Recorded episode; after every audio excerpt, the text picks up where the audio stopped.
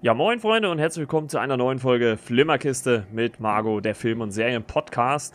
Und ich freue mich, dass er wieder mit dabei ist. Grüß dich, René.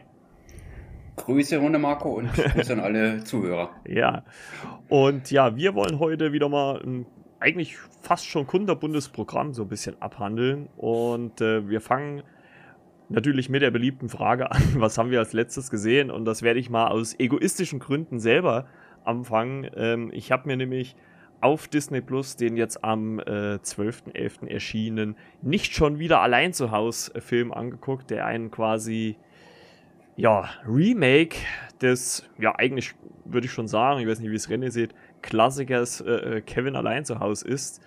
Äh, oder wie siehst du es? Ne? Kevin allein zu Hause ist ein Klassiker. Na gut, er hat ja auch noch ein paar Nachfolger gehabt. Ich glaube nicht, dass der Neue sich da jetzt da angeschlossen hat. Es gab ja da noch einen, wie sagt man, Low-Budget dritten und vierten Film die mit den ersten beiden nichts wirklich zu tun hat. Ich denke mal, da wird sich da eher der Neue an dem Neuen halten, ne? Äh, Quatsch, an den Original meine ich. An den, ja, an den so, Original. Dass das ein Remake ist, ne? Also zumindest, ja, ich das genau. so mal gelesen habe. Ja, oder lesen und, wollte. und ich äh, muss ganz ehrlich sagen, es ist ein Film, den zumindest ich oder zum, ja, ich glaube, das ist halt wieder so eine Sache. Ähm, wer Kevin allein zu Hause kennt, also das Original, der wird diesen Film verfluchen, weil das einfach ein Kevin allein zu Hause für eine neue Generation ist, die den alten noch nicht kennt, den Originalen. Und ich fand ihn extrem unlustig. Also es gab für mich keine großartigen Lachermomente. Ähm, man kopiert eigentlich viele Szenen. Ja, ich würde noch nicht mal eins zu eins sagen, aber man, man wandelt sie in einer gewissen Weise ab, so ein bisschen. Also es wird einfach nichts Neues gezeigt. Man nimmt sich Elemente, gewisse Musikstücke aus dem Original heraus.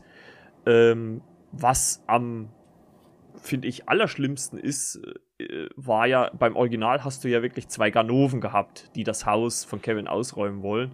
Und hier ist es anders. Hier ist es ein Ehepaar, was in finanziellen Nöten ist, was, äh, äh, was stehlen will.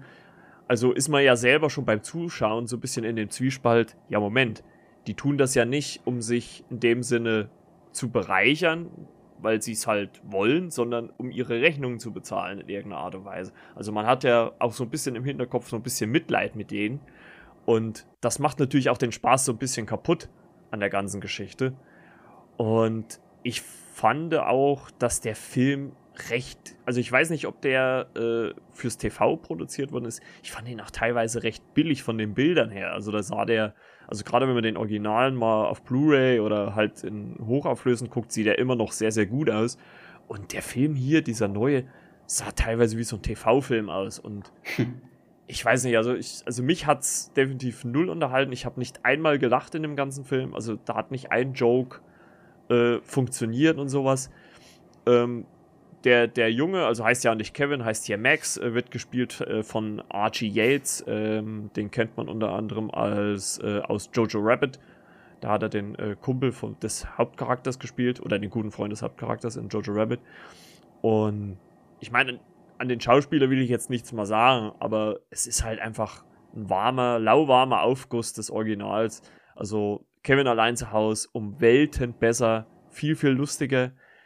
Ähm, zündet einfach mehr als, als dieses ja, Remake, was es. Also, das ist wieder mal so eine Art Remake, was man auf jeden Fall nicht gebraucht hätte, muss ich ganz klar sagen.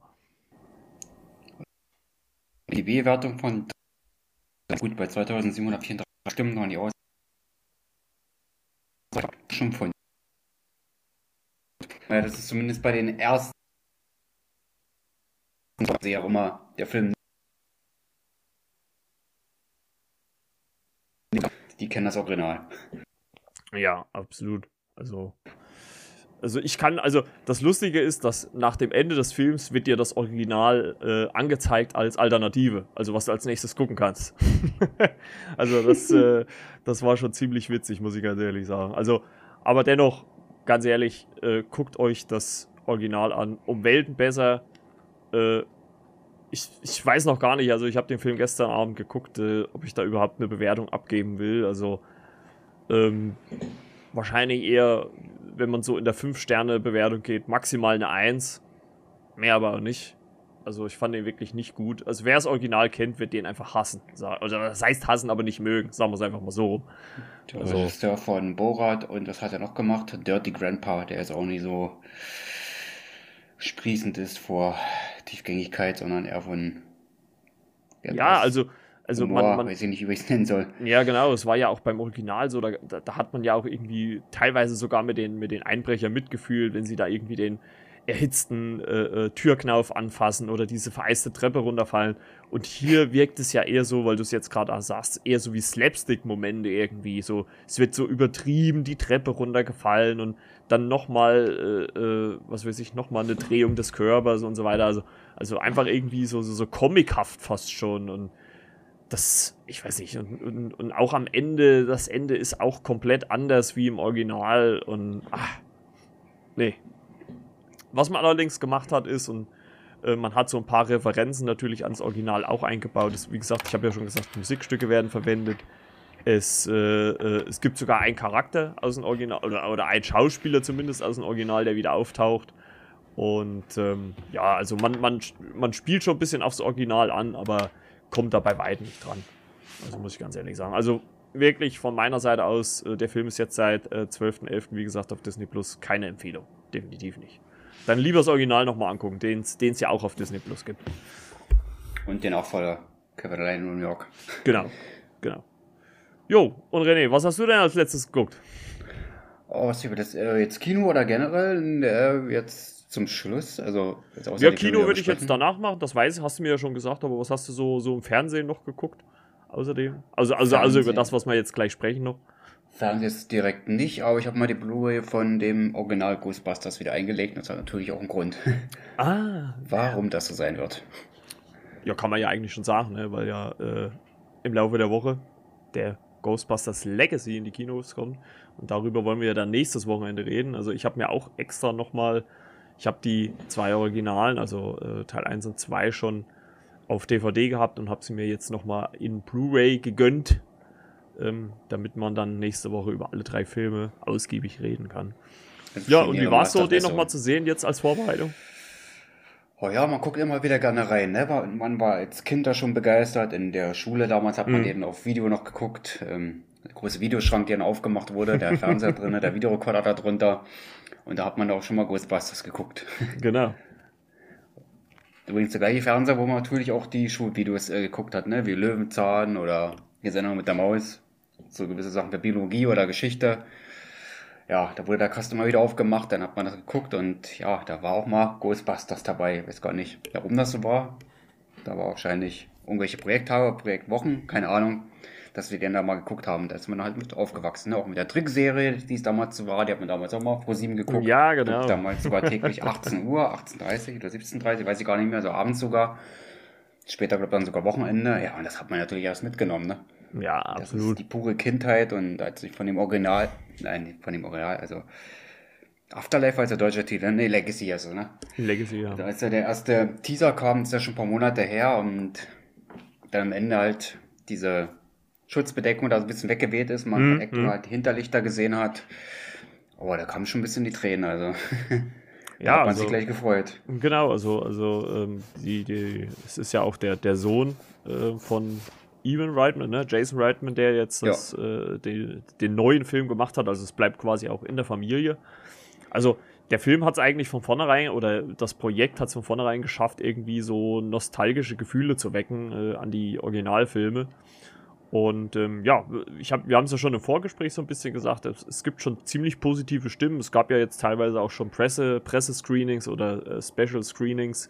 Äh, offiziell kommt jetzt der Film ähm, am, ich glaube jetzt am 18. Ne, in die Kinos. Ja, genau. Und ähm, ja, wir, wie gesagt, wir wollen ja nächste Woche drüber sprechen. Also äh, ich hoffe, das haut dann auch alles hin. Ja, also ich freue mich auf jeden Fall drauf. Also, also erstens mal die Originalfilme nochmal nachzuholen und dann auch äh, ja den neuen mit äh, Paul Rudd, dem frisch gekürten äh, Sexiest Man 2021. Äh, Echt? Ja, ja, habe ich letztens gelesen, äh, zu gucken. Zu Recht. Ja.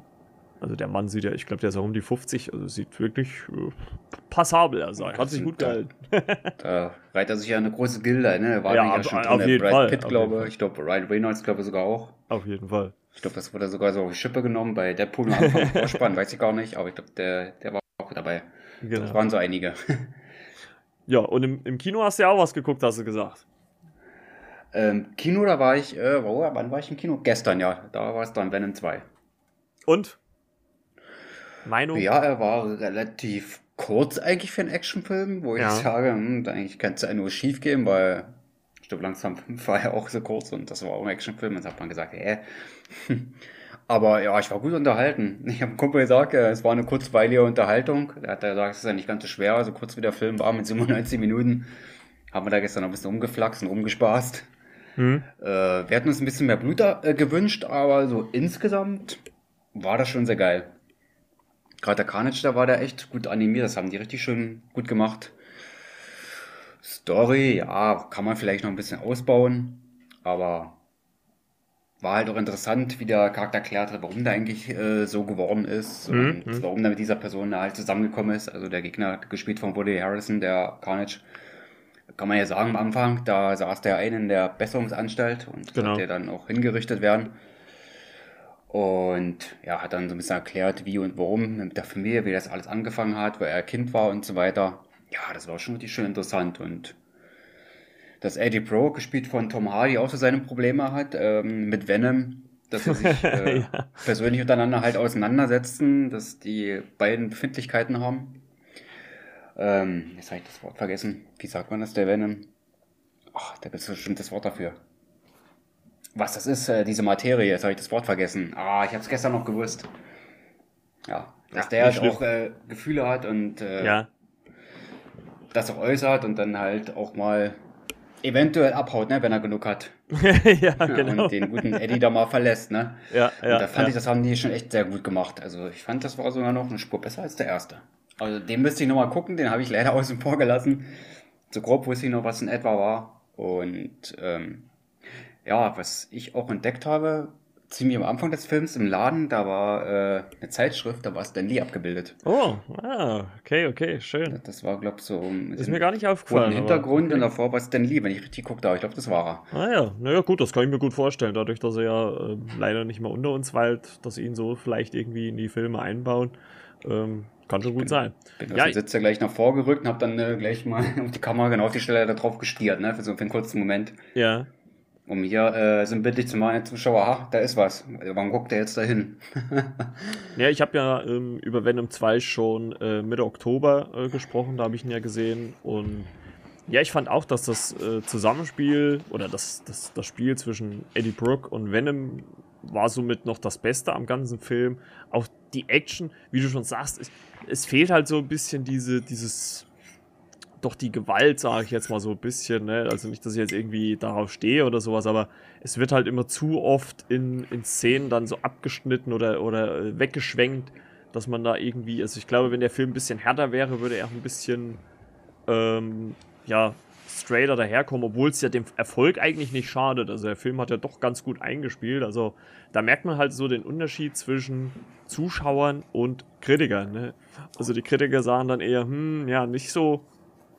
Aber die Zuschauer, die haben ja auch schon den ersten ähm, irrsinnig gepusht. Also der war ja äh, für seine Verhältnisse äh, super erfolgreich. Und ähm, ich glaube, gerade mit dem zweiten hat man da auch nochmal ähm, eine gute Stufe draufgesetzt. Obwohl ich halt immer noch glaube, und das habe ich auch damals in der Folge gesagt, dass die Figur Venom, glaube ich, auch besser in einem Verbund funktioniert. Also ich glaube, wenn sie mit anderen Figuren interagieren kann, ist es, glaube ich, ein bisschen sinnvoller als äh, in den Solo-Filmen, weil ich weiß nicht, ich finde da immer so ein bisschen, wird sie immer so ein bisschen verschenkt, weil sie da nicht so ihr volles Potenzial entfalten kann. Aber vielleicht, man weiß es ja nicht, äh, wird das ja bei Sony oder Marvel äh, geschehen. Ne? Also ich habe ja auch damals die Post-Credit-Szene angesprochen. Ist durchaus möglich, dass äh, Venom ähm, dann auch mal auf andere Charaktere trifft. Ne? Also durchaus möglich. Ja, und jetzt habe ich das Wort, äh, von was ich sagen wollte, Symbiont war das. Also, ich kam Ja. einfach nicht drauf. ja. Ja, es sollen mehrere Szenen äh, gedreht worden sein. Also ein Kumpel meinte auch, ähm, Grüße gehen raus an Tech Germany, dass wohl Szenen gedreht wurden, aber sie die äh, dann der Schere zu Opfer gefallen sind. Dass es durchaus brutalere Szenen gibt.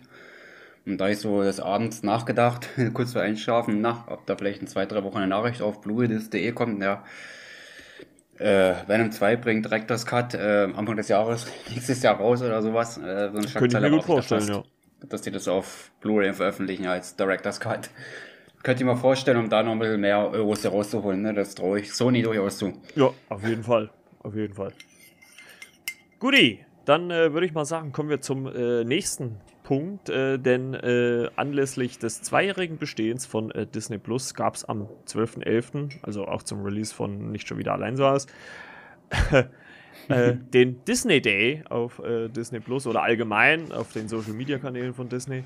Und da wurden etliche Sachen angekündigt und wir könnten natürlich jetzt auch über alles mögliche andere sprechen, aber dadurch, dass wir ja dieses Jahr uns sehr, sehr auf Marvel fokussiert haben, bleiben wir jetzt auch bei Marvel.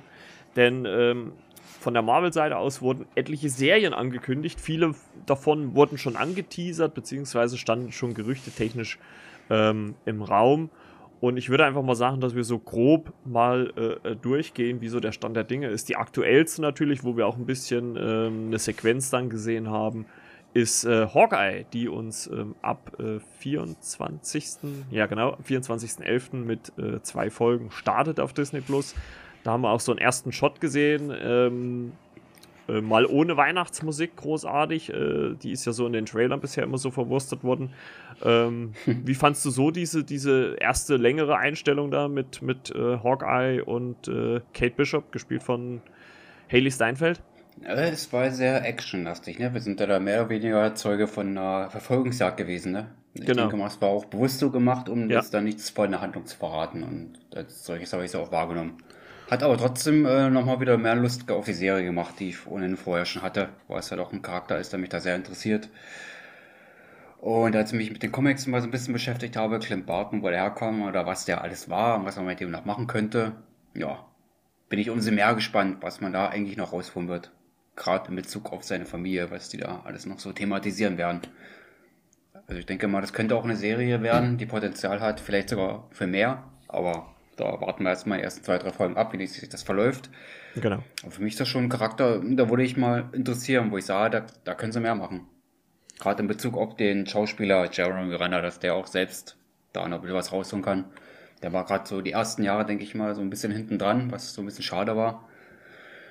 Erst ab Age of Ultron konnte er sich dann ein bisschen zeigen, ne? Und genau. war, dann war er thematisch weg, da war er unter Arrest, ne? Und dann erst ja. Endgame gesehen, quasi, wo er sich im Mittelpunkt spielen konnte. Und jetzt freue ich mich natürlich dann über die Serie, dass wir ihn natürlich wiedersehen.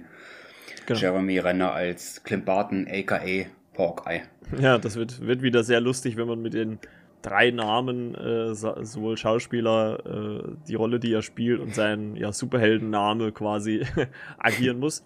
Ja, wir haben es ja schon gesagt, also wir wollen ja dann auch wieder ab äh, in dieser Woche des Starts dann auch wieder recappen ähm, und unsere Meinung dazu sagen. Also sind wir auf jeden Fall am Start dann wieder bis zum Ende. Das geht ja bis Weihnachten, bis kurz vor Weihnachten. Also wir sind da voll dabei. Und ich freue mich auch sehr drauf. Ähm, und dieser, dieser One, es war glaube ich sogar fast eine Art One-Shot, den man da gesehen hat. Ne? Also man hat ja, die, die, die beiden steigen ja so ins Auto und die Kamera dreht sich halt immer so. Ähm, wahrscheinlich auch ein Fake-One-Shot, wahrscheinlich hat man dann in gewissen Momenten auch geschnitten. Aber ähm, das sah schon ziemlich cool aus und das unterstreicht auch so ein bisschen meine Meinung oder, oder ja, meine Meinung dazu, dass vielleicht die Serie gar nicht so lustig ist, wie sie uns in den Trailern und Spots ähm, ja, dargestellt wird. Also ich kann mir schon gut vorstellen, weil er sagt ja auch zu mir, äh, zu ihr, äh, er hört sie nicht, also hat er auch äh, sein Gehör verloren, scheinbar. Ähm, da wurde ja schon spekuliert, dass dann eine gewisse Comic-Line äh, adaptiert wird. Und da bin ich wirklich ziemlich gespannt. Also, äh, ich glaube, das wären äh, fünf, das muss ich überlegen, ja, doch fünf spannende Wochen, wie es da mit Hawkeye weitergeht. Und wie du schon sagst, also ist natürlich die Frage, wie die Serie dann endet. Ne? Also, was gerade was sein Charakter angeht. Und, ähm, aber ich könnte mir da auch durchaus mehr vorstellen. Also, ich bin auch sehr gespannt auf die Doppelfolgen. Also, erstens mal auf die Länge. Ich vermute mal, es wird sich so ein bisschen an könnte ich mir gut vorstellen, an Falcon and the Winter Soldier orientieren von der Länge her.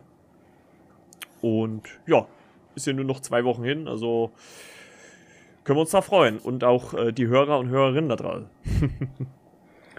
und es wurde auch bestätigt, äh, die Schauspielerin, die seine Frau in dem Film gespielt ist, dass die wohl auch einen Auftritt haben wird oder auch vorkommt. Ja, genau. Also ich, die hat man ja schon, glaube ich, bin ich der Meinung, sogar in einem Teaser irgendwo gesehen. Oder es könnte natürlich eine Szene aus dem Film gewesen sein, das weiß ich jetzt nicht. Aber ähm, ist durchaus möglich auch. Also fände ich, auch, äh, äh, fänd ich auch gut, wenn man sie wieder mit einbaut. Und unter anderem Vera Farmiga ist dabei, die auch eine wahre Schauspielerin ist, oder? Ja, scheint so eine Art Therapeutin zu sein, ne? Also die ist ja so in den Trailer so als, als Therapeutin irgendwas aufgetreten, wo sie äh, quasi Hawkeye oder Clint Barton und Kate Bishop gegenüber sitzt. Also wir sind gespannt. Also äh, die Serie oder zumindest diese erste Staffel, gehen wir jetzt erstmal davon aus, dass es die eine Staffel ist, äh, soll ja so ein bisschen diese Staffelübergabe an Kate Bishop sein. Ich muss auch sagen, ich konnte mir ähm, im Vorfeld so Haley Steinfeld als Bogenschützin gar nicht so vorstellen, weil ich kannte sie halt noch so aus ja, Bumblebee oder, oder ähm, wo hat sie noch mitgespielt? Pitch Perfect zum Beispiel. Aber ich finde schon, dass sie eigentlich so im Trailer eine ganz gute Figur macht. Also klar, äh, noch ein bisschen auf jung und, und naiv getrimmt, aber ich könnte mir durchaus vorstellen, wenn sie, ähm, ist jetzt nur eine lose Vermutung, wenn es doch ein, vielleicht ein tragisches Ereignis dann am Ende der Staffel gibt, ähm, dass sie dann mit einer gewissen Ernsthaftigkeit schon im MCU auftreten kann. Also das ist, äh, könnte ich ihr durchaus abnehmen. Die Schauspielerin an sich mag ich eigentlich auch. Dann können wir uns da definitiv was freuen, ne? Genau. Also ist für jeden vielleicht was dabei. Ja, Richtig. Können wir uns dann sehr überraschen lassen in zwei Wochen. Ja, doch, zwei Wochen. Das zwei Wochen? Genau. Ja, kommt dann ja. Ja, ja zehn Tage, ne? 24. Ja, so, ja, genau. 14. genau. Genau. Und ähm, ja, äh, Marvel hat ja auch so eine Art kleines Video, es geht glaube ich so um die 10 Minuten, 10, 12 Minuten, ähm, veröffentlicht, wo man ja so nochmal so, ein, so eine Vorschau, also, also erstmal einen Rückblick und dann auch so eine Vorschau auf kommende Projekte gegeben hat. Und äh, ich habe ja schon gesagt, Hawkeye war so, ist halt so das Aktuellste, was am, am nächsten ansteht, aber es, aber es gab auch schon ein paar Bilder zu äh, ja, den nächsten Serien, unter anderem äh, zu Moon Knight, äh, wo ja äh, Oscar Isaac die Hauptrolle spielt. Da gab es schon so, gab es, sag mal, so einen ersten kleinen Teaser, würde ich jetzt mal behaupten. Man hat noch nicht allzu viel gesehen, aber ähm, sieht sehr spannend aus. Also ich freue mich auf jeden Fall, dass äh, er jetzt auch im MCU ähm, zugegen ist. Äh, ist ja auch ein sehr interessanter Charakter, Moon Knight. Also ähm, natürlich alles, muss man jetzt auch ganz ehrlich sagen, alles noch keine genauen Daten, wann das kommt, alles nur coming soon, also äh, alles relativ offen, irgendwann wahrscheinlich im Laufe des nächsten Jahres. Äh, ich könnte mir sogar bei manchen Sachen vorstellen, sogar erst vielleicht 2023, ähm, weil das ja so viel Stuff ist. Ich kann mir gar nicht vorstellen, dass es Marvel oder Disney alles in ein Jahr raushaut, aber okay. Aber sah schon ziemlich spannend aus. Also ich bin auch gespannt, äh, wie der Oscar Isaac so im MCU funktioniert. Da wurde mal von dir in letzter Zeit ja relativ äh, viel gesehen hat, ne, von Oscar Isaac. Also er hat sich ja durchaus schon auch auf der Kinowand, Kinoleinwand schon gezeigt und ja, jetzt auch wieder in Serienform, ne? Ja, ja, er war ja er war ja im Prinzip ja schon bei Marvel, ne? Er war ja bei äh, X-Men äh, Apocalypse, war ja der äh, Bösewicht also er ist ja quasi schon so ein bisschen bei Marvel verbunden, natürlich damals noch äh, unter Fox, nicht, nicht, noch nicht unter Disney. Und jetzt ist er halt äh, wirklich direkt im MCU. Also auf jeden Fall viele spannende neue Charaktere, die äh, hier neben den alten, also Hawkeye, äh, zu finden sind. Ähm, unter anderem auch ein erster Blick auf She-Hulk, äh, wo auch äh, Bruce Banner kurz zu sehen war. Gab es einen kurzen Ausschnitt. Fand ich auch sehr gut. Also da bin ich auch sehr gespannt drauf, wie das funktioniert. Ne, sie spielt ja quasi, sie ist ja so eine Anwältin, glaube ich sogar. Ne? Also äh, es, es, wird auf jeden Fall sehr interessant, muss ich sagen. So haben wir dann als Professor halt haben wir dann wieder gesehen, ne? Die sind ja da. Genau. Quasi, die sind verwandt, die beiden, ne? Nicht, sie ist Anwältin, das ist richtig, das habe ich auch gelesen.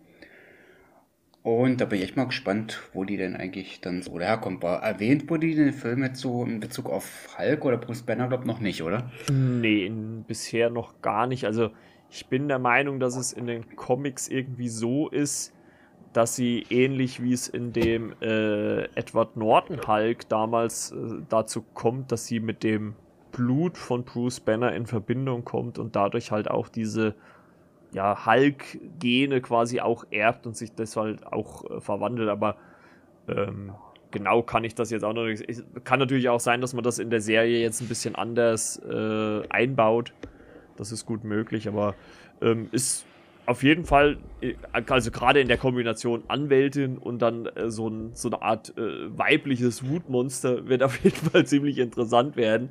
Äh, ich könnte mir gut vorstellen, wenn da so ein Richter irgendwie sagt, so und so, und sie verwandelt sich dann im Gerichtssaal grün und äh, haut da alles zu Klump. Äh, also das würde ich auf jeden Fall ziemlich lustig finden.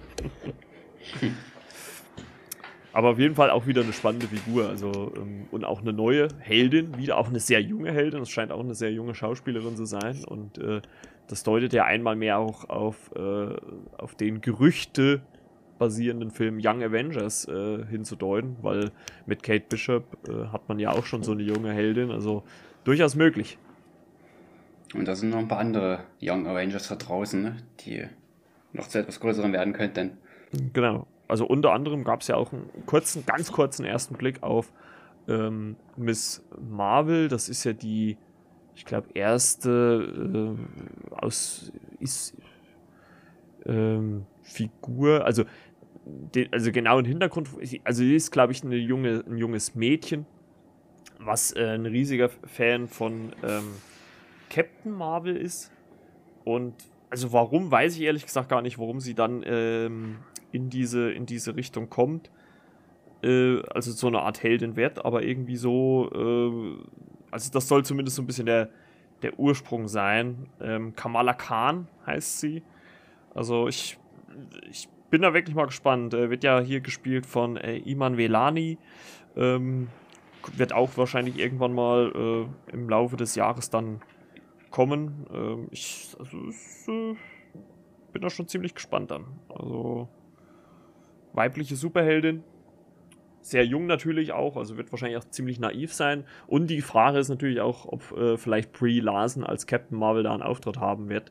Und ich glaube, das soll ja sogar passieren, dass sie, also Miss Kamala Khan, sogar in äh, äh, The Marvels, das ist ja quasi die Fortsetzung von Captain Marvel, äh, einen Auftritt haben wird. Also da bin ich wirklich mal gespannt, wie man das dann so verbindet. Ja, das interessiert mich auch gerade auf die Bezug auf Young Avengers, da sind da noch welche, die da so ein bisschen weg sind, ne? Aber das werden wir so in den nächsten Filmen noch erfahren, wie die dann wiederkommen.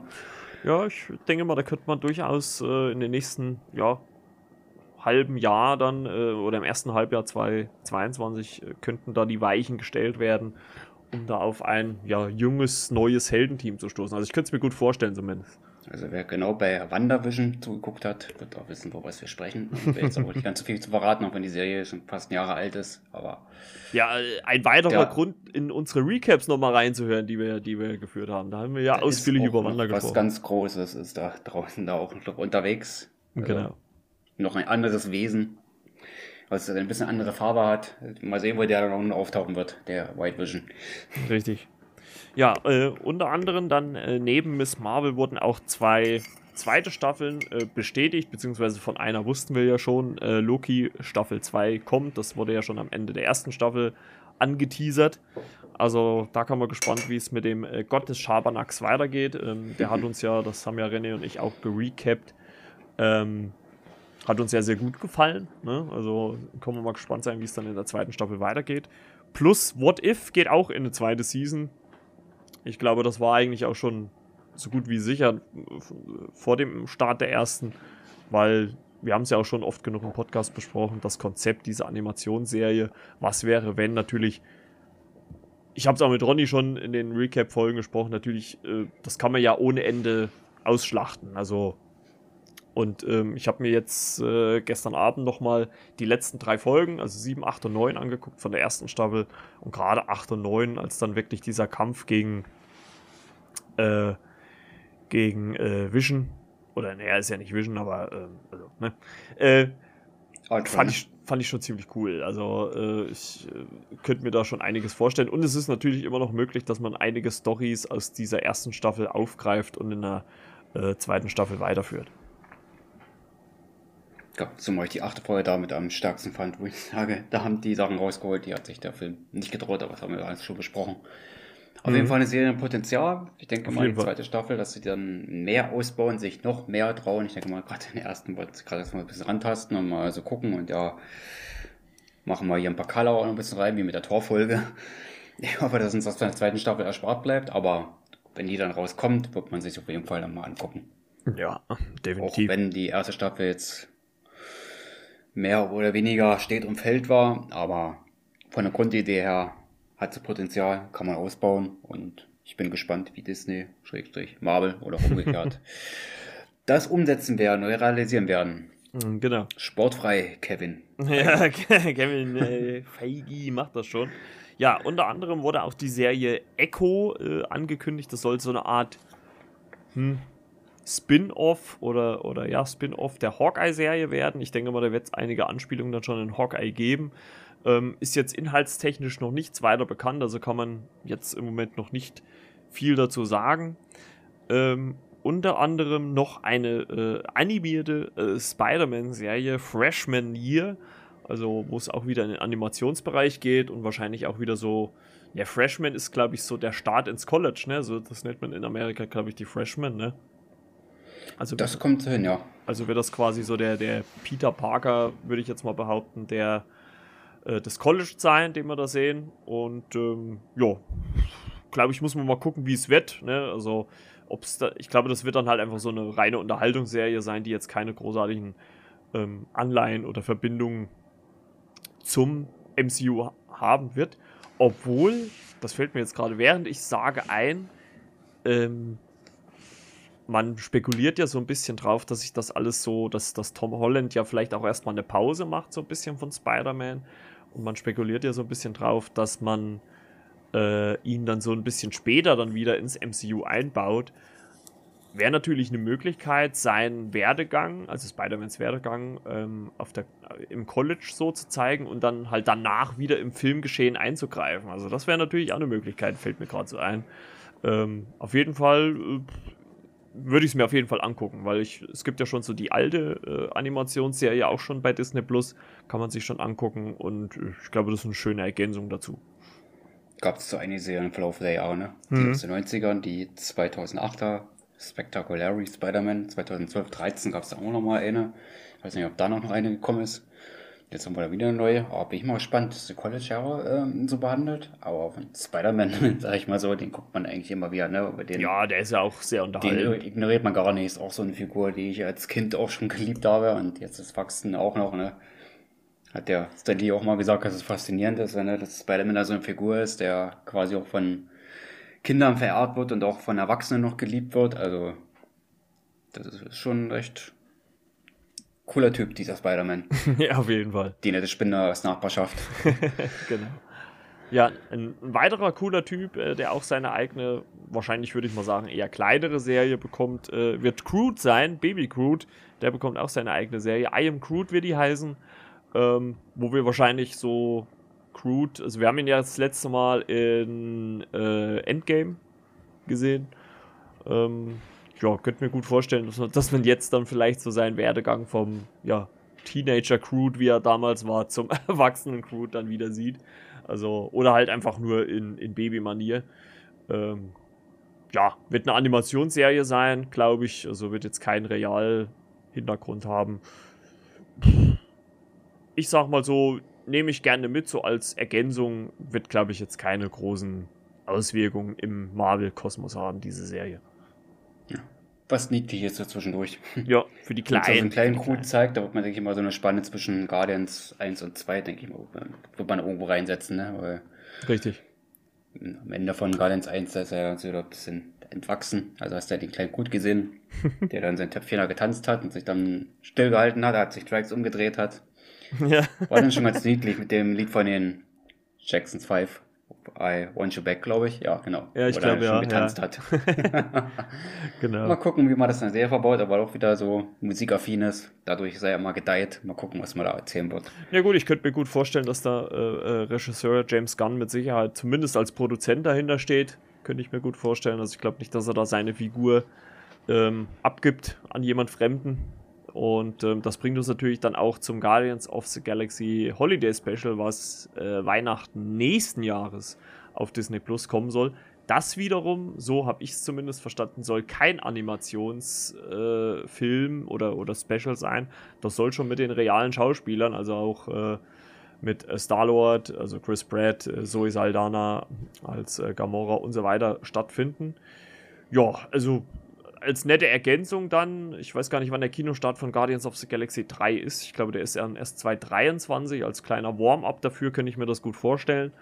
Und ich meine, es passt ja jetzt auch, jetzt haben wir auch die Dreharbeiten zum dritten Teil angefangen. Wahrscheinlich werden sie da auch dieses Holiday-Special dann produzieren. Und äh, ja, also das, also Guardians gehen immer. Ich, das ist genau mein Humor. Vielleicht macht der Tor den Weihnachtsmann mit seinem langen Rauschenbart. Jawohl, das, das würde ich feiern. Ja, stimmt. Das wurde ja so ein bisschen am Ende von Endgame Spoiler angeteased, dass es so die äh, Guardians of the Galaxy mit Tor geben wird. Obwohl das ja wahrscheinlich auch schon in äh, Tor 4 uns gezeigt wird. Aber ich äh, bin wirklich gespannt. Also, äh, wie gesagt, das ist genau mein Humor. James Gunn, ich habe es ja schon bei The Suicide Squad gesagt, äh, trifft da genau äh, meine Knöpfe, die gedrückt werden müssen bei mir. Also, wird, glaube ich, eine spaßige, lustige Angelegenheit. Aber ich könnte mir gut vorstellen, dass, so, dass das so eine Art hm, Halbstunde oder sowas wird vielleicht maximal 40 Minuten, wo halt einfach so ein, so ein Weihnachtsspecial ähm, da gemacht wird. Also es wird jetzt auch keine tiefgreifende Handlung haben. Aber wenn man da alle Figuren hat, allen voran Tracks, der dann irgendwie teilnahmslos in der Ecke steht und was weiß ich, sein, sein Glühwein trinkt und denkt, er wäre unsichtbar oder sowas, äh, weiß ich nicht. Also Gut, vor allem auch Tracks. dann die, die Route für Tor, wenn er dann äh, wirklich den Weihnachtsmann spielt. ja, Weil der genau. Stormbreaker als Route dürfte ziemlich wehtun. ja, auf jeden Fall. Also wird auf jeden Fall. Ist, ist er wieder in der alten Zeit, glaube ich, der ist jetzt nicht mehr da. Den hat der äh, Cap wieder zurückgebracht. Ja, ja. Stormbreaker, ne? War jetzt nur seine Waffe. Ja. Ja, mal gucken, was dabei rauskommt. Ich hoffe nicht so wie schlimm ist, wie sie es damals bei Star Wars gemacht haben, das Special. Äh, das ist aber schon einige Jahre her. Denke mal nicht, dass man sich da anlehnen wird. genau.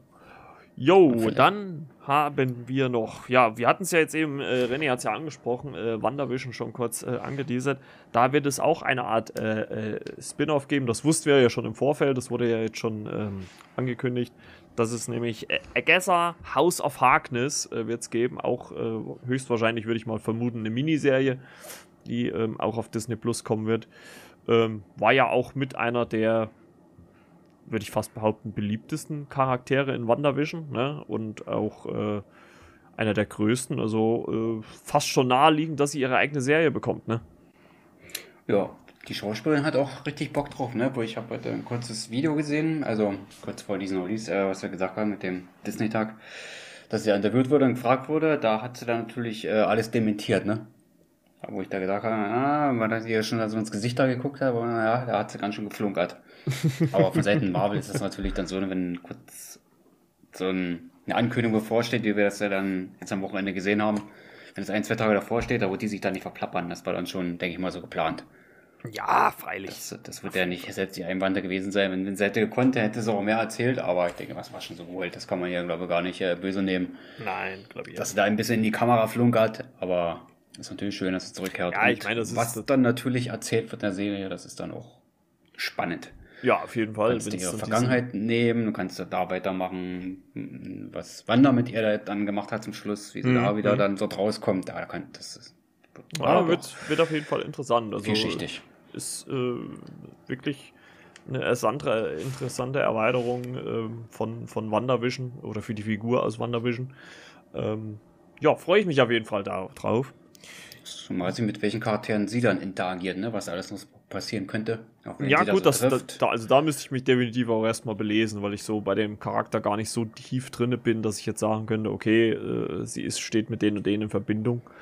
Ähm, ja, weil sie ja vielleicht so eine Art Zau also Zauberin ist, könnte es natürlich sein, dass da Strange, aber das halte ich für eher unwahrscheinlich, ähm, da ähm, eine Rolle spielt. Aber es ist auf jeden Fall ein neuer Ansatz, ne? Oder ein weiterer neuer Ansatz im Marvel-Universum. Also äh, wird auf jeden Fall spannend. Genau. Dann haben wir die Ankündigung auch, aber ich glaube, das war auch schon so lose im Raum zumindest, der Ironheart-Serie. Äh, da geht es um die äh, ja, 15-jährige Studentin ähm, am äh, MIT, Riri, Riri Williams, die äh, ihren eigenen ja, Anzug herstellt, ähm, also ein Ironman oder Ironheart Anzug in dem Falle, aus äh, Teile eines äh, ja, abgestürzten Ironman Anzugs. Also das wird, glaube ich, auch sehr interessant, weil sie ja dann eventuell der Nachfolger oder die, so muss man es ja sagen, die Nachfolgerin von Tony Stark werden könnte. Also das wird auf jeden Fall eine sehr, sehr spannende Serie mit Hinblick aufs gesamte MCU, welche Rolle oder wie groß ihre Rolle dann da sein wird. Ähm, natürlich, wenn es so ein junger Charakter ist, hm, schwierig, aber äh, ein weiteres Indiz dafür, Young Avengers ist möglich. Ne? Ja, das denke ich auch. Da wird es, denke ich mal, mehr als drei, vier Charaktere dann geben dann für diese Gruppe. Ja, also. Kann also, ich mir vorstellen. Ne? Es, es, es hat halt immer mehr den Eindruck, dass die von Marvel alle so in Stellung gebracht werden, ne, weil es halt alles so junge Darstellerinnen sind oder Darsteller. Also ist schon irgendwie naheliegend, dass dann äh, in Young Avengers zumindest so in der nächsten Zeit dann eventuell kommen könnte, sage ich jetzt mal. Aber hat man leider auch noch nichts gesehen von. Ähm, ich hätte mir vielleicht wenigstens mal so ein Bild gewünscht, dass man schon mal vielleicht so eine Andeutung gehabt hätte, wie sie dann so im fertigen Projekt dann wirkt. Aber okay, lassen wir es mal offen. Ähm, dann eine weitere Serie, ich glaube, da hat man an sich einfach an der Zombie-Folge aus What If äh, bedient. Marvel Zombies soll kommen. Also, ja, wahrscheinlich eine komplette Welt im Zombie-Modus von Marvel. Ähm, ja, ist jetzt nicht das, was bei mir ganz oben auf der Liste steht, aber ich glaube, wenn das dann irgendwann mal auf Disney Plus zu finden ist, werde ich mit Sicherheit auch mal reingucken. Allein um nochmal die äh, Zombie-infizierte äh, Wanda zu sehen, wie sie da so sich so durch die Massen so durchmeuchelt. mit ihren Kräften. Durchmeuchelt. ja, ähm, wo wir aber ein erstes Bild zumindest gesehen haben, war äh, von äh, Samuel L. Jackson als Nick Fury ähm, gab es einen ganz kurzen Shot äh, mit grauen Bart. Ja, äh, Marvel's Secret Invasion, da spielt er ja in der Serie mit, äh, wird ja auch gerade gedreht. Ist ja gerade voll dabei. Also wer Samuel L. Jackson unter anderem bei Instagram äh, folgt, der hat das schon gesehen. Ja, bin ich mal gespannt, was man da draus macht. Ne? Also ähm, ist ja so eine Erweiterung von ihm. Bisher war ja Nick Fury, ähm, außer vielleicht im, im ersten Avengers, dann immer nur so ja, Stichwortgeber, ne? Also er war ja dann immer so eher so passiv und jetzt hat er halt wirklich mal eine eigene Serie. Also außer in Captain Marvel natürlich, da hat er auch eine große Rolle gehabt. Aber ähm, hier kann er dann endlich mal wirklich komplett fast im Mittelpunkt stehen. Ähm, ja, bin gespannt, was uns da erwartet. Also allein vom Look her sieht es schon sehr interessant aus. Äh, Samuel Jackson mit grauem Bart. Äh, bin ich gespannt, was da so noch so auf uns zukommt. Das sah schon etwas düster aus. Ja, könnte, glaube ich, ein bisschen ernsthafter werden. Secret Invasion, das war ja schon relativ bekannt, ne, dass der kommen wird, also die Serie. Mhm. Genau. Also der wird natürlich wie oft Charaktere dann aus Captain Marvel dran, ne, die dann halt nicht auf der guten Seite stehen, sondern irgendwie dann auch böse sind. Ja, also Ben, ben Mendelssohn, auch aus Captain Marvel, soll ja auch mitspielen. Also ist halt ja, also die beiden werden ja quasi so, also so hat man es zumindest verstanden oder habe ich es verstanden, werden so als Duo interagieren. Ähm, ja, schauen wir mal. Ne? Es ist halt alles noch in so einem frühen Stadium, da kann man noch gar nicht so viel sagen. Das werden wir alles erst so im Laufe des nächsten Jahres höchstwahrscheinlich machen können.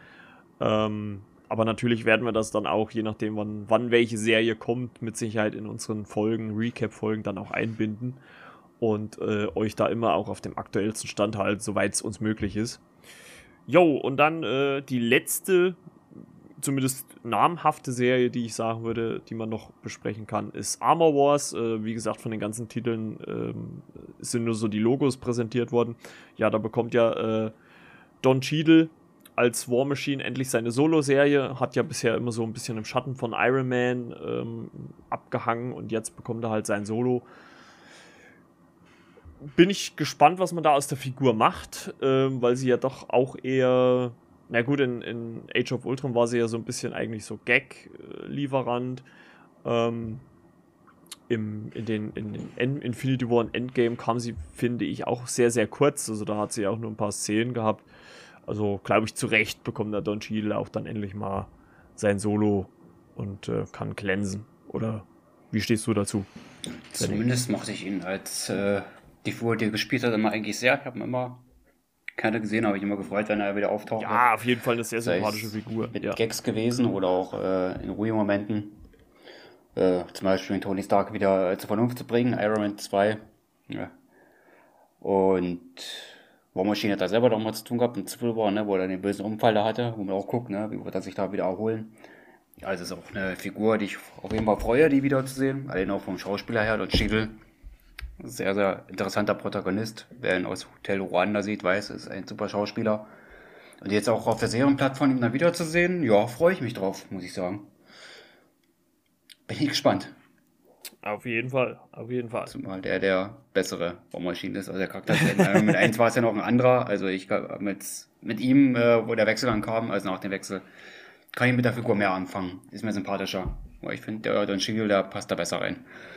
Ja, ja, naja, gut. Äh, äh, wie, wie ist nochmal der Schauspieler aus dem ersten Album? Oh, ich komm. Sonst, sonst ist der Name mir immer präsent, aber wenn der dann wirklich so auf der Aufnahme sitzt, dann äh, kommt er natürlich wieder nicht. Aber stimme ich dir zu, also äh, Don Cheadle hat ein bisschen mehr Wärme auch in seiner Rolle gehabt als, als äh, der Kollege im ersten Iron Man. Ähm, ja, genau. Also, ihr habt schon gehört, es kommen viele, viele Marvel-Projekte auf uns zu. Also, äh, Timo wird wahrscheinlich mit den Augen rollen, aber ich glaube, äh, ich ja. glaube, wir haben nächstes Jahr sehr, sehr viel noch über Marvel zu sprechen. Und, ähm, aber es ist ja auch völlig okay. Ne? Also, äh, man kann ja vielleicht kurz auch mal ein bisschen drüber reden. Wir haben ja so intern auch so eine Gruppe, wo wir uns ja auch immer mal austauschen und äh, da hat Timo ähm, ja gesagt, dass ihm das alles so ein bisschen zu viel wird. Was ja auch, man kann es ja auch ein bisschen verstehen. Ne? Es, ist, äh, es ist schon ziemlich viel, was da auf einen einprasselt. Also es, allein schon von den Kinofilmen, ich weiß gar nicht, wie viel es nächstes Jahr sind, sind es glaube ich auch mindestens drei. Und ähm, dann noch das ganze Seriengedöns, das ist natürlich schon ziemlich überladen. Aber es ist ja auch okay, wenn man sagt, okay, mir ist das zu viel. Ähm, ich will mich ein bisschen davon distanzieren ähm, und lieber andere Sachen gucken, ist ja völlig, kann man ja völlig fein mit sein. Ja, gibt auch genug Sachen draußen, die man sich angucken kann. Genau. Oder genau. andere Filmuniversen. Gibt doch genug äh, Stoff und äh, die schlechteste Überleitung aller Zeiten, genug Stoff bietet auch Netflix. Denn äh, die haben unter anderem zwei Filme rausgehauen, die äh, René und meine Wenigkeit äh, gesehen haben. Und ähm, einer, der kam jetzt auch am 12.11. raus und äh, gilt bis zum jetzigen Zeitpunkt, also ist wahrscheinlich jetzt eh schon wieder abgelöst worden von irgendeiner anderen Produktion, als teuerster Netflix-Film. Äh, und das war nämlich Red Notice äh, mit Dwayne Johnson, Ryan Reynolds und Gal Gadot in den Hauptrollen. Ähm, Regie hat geführt ähm, Rosen Marshall Server, der unter anderem ja auch schon äh, Skyscraper mit Dwayne Johnson gemacht hat. Und ähm, hier hat er eine, ja, ich würde sagen, Actionkomödie inszeniert, die so eine Mischung ist aus hm, Hudson Hawk und Indiana Jones, würde ich mal behaupten, mit halt diesen äh, drei äh, Stars in Hollywood äh, äh, vor der Kamera.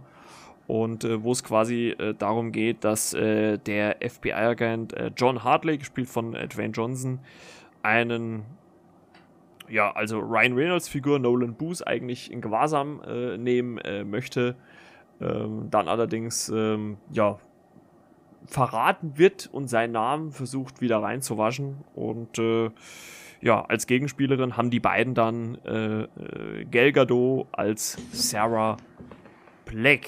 Und äh, ja, René, du hast den ja jetzt auch äh, gesehen. Wie fandest du denn diese Actionkomödie? Oh, wie du schon sagst, es war ziemlich actionlastig, aber es gab auch äh, viel zu lachen. Ne? Mhm.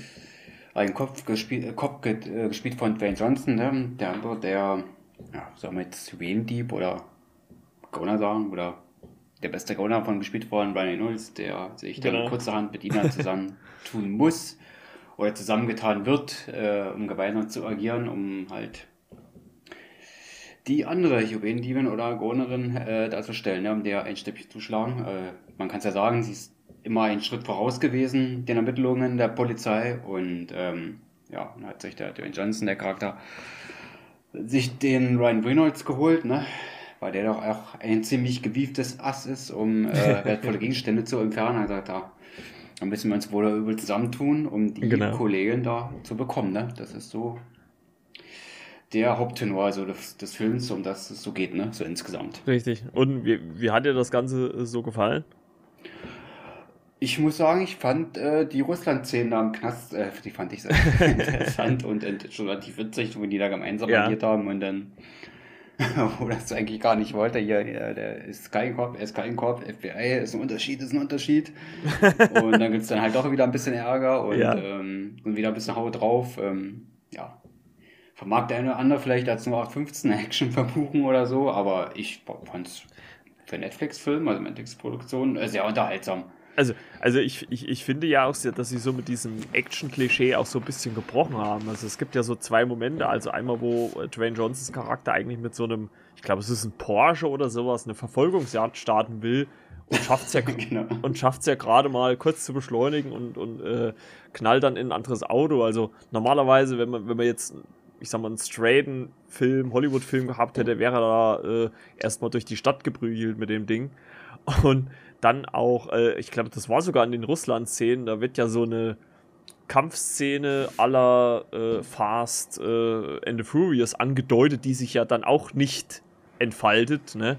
Also äh, da spielt man ja schon so ein bisschen mit der Erwartung. Ne? Also man hätte ja durchaus sagen können, okay, man setzt sowas um, wenn man schon Dwayne Johnson als äh, äh, Darsteller hat. Ne? Wäre natürlich, muss man aber auch fairerweise sagen, natürlich auch eine reine Kopie gewesen. Aber ich glaube so ein bisschen, dass das auch so ein bisschen äh, äh, so, so ein Foppen diese, der, Zuschauer war, weil das hat man ja damals auch über Skyscraper gesagt, den ja auch äh, derselbe Regisseur inszeniert hat, dass das so eine Mischung aus vielen Sachen waren, wo man sich so aus Stirb langsam und äh, äh, Tödliches Inferno oder sowas viele Elemente rausgezogen hat und Wahrscheinlich wollten sie jetzt einfach mal äh, ein bisschen damit brechen. Ähm, ich meine, genug Action gibt es ja immer noch, ne? wie du schon sagst, in dem russischen Gefängnis und so weiter.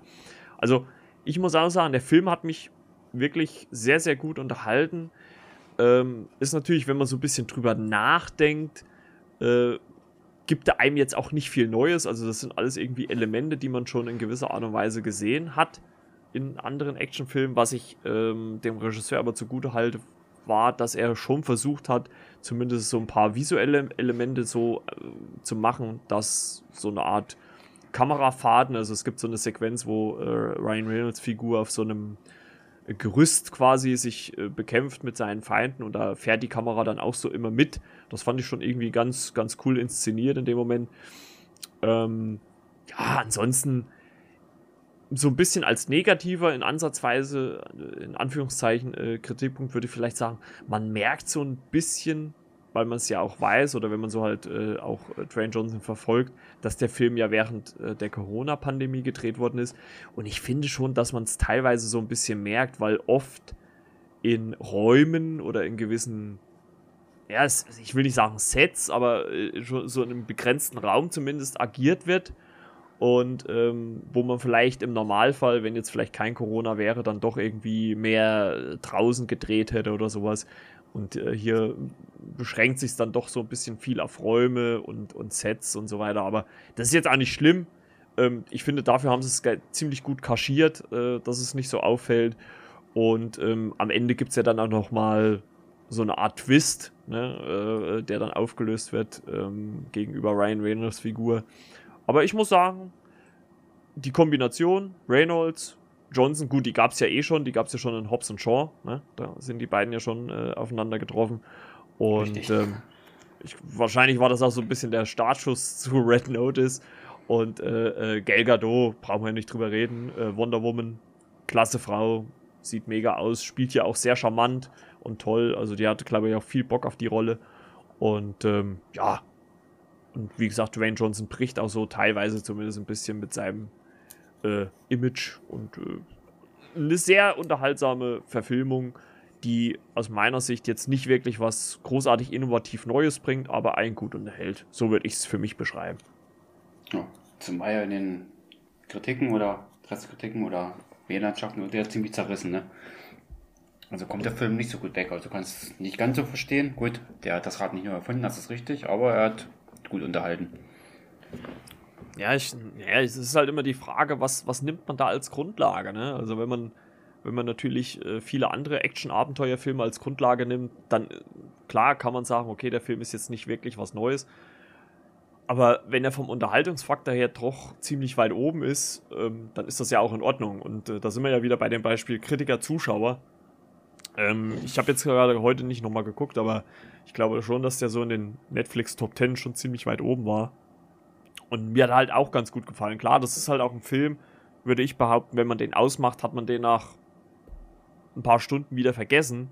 Ne? Also da bleibt jetzt nicht viel hängen, aber äh, er unterhält halt ziemlich gut. Ne? Es ist halt, glaube ich, es ist halt, glaube ich, immer so die Kombination aus den Meldungen, wenn man liest, ja, teuerster Netflix-Film aller Zeiten, da erwartet man dann irgendwas äh, äh, herausragendes, was dann vielleicht nicht kommt.